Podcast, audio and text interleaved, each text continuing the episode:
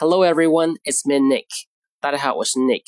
Today's expression is Why did you stand me up last night? Why did you stand me up last night? Stand somebody up，动词短语，意思是失约、爽约、放某人鸽子。Pronunciation，再来看一下句子的读音。Did you 可以连读，连读时会发生音变的。 和 y 这两个音呢连读时会变成 g 的音，所以 did you 会连读成 did you did you stand me up 连读 stand 的失去爆破 me up 这两个词连读时呢属于元音和元音的连读，me 结尾是一个 e 的发音，所以连读时中间需要加一个半元音 y，所以读成 me up me up。但是半元音耶呢，读的不要太刻意，自然一些，快速带过即可。所以 stand me up 就读成 stand me up，stand me up。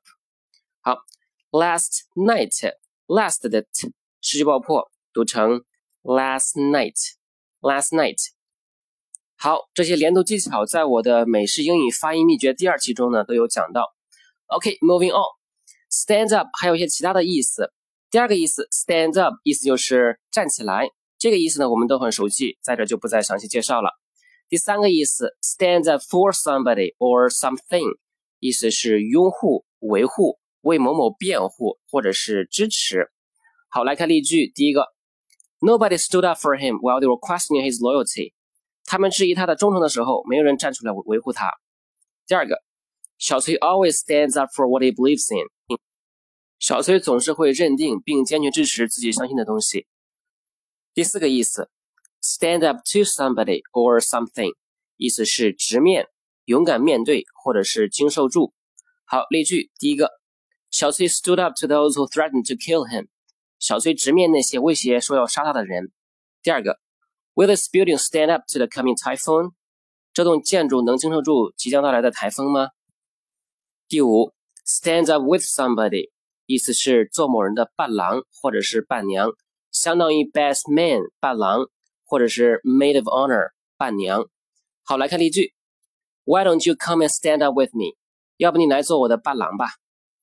第六，stand up 中间可以加个横线，变成一个词，意思是形容词，站立的、直立的。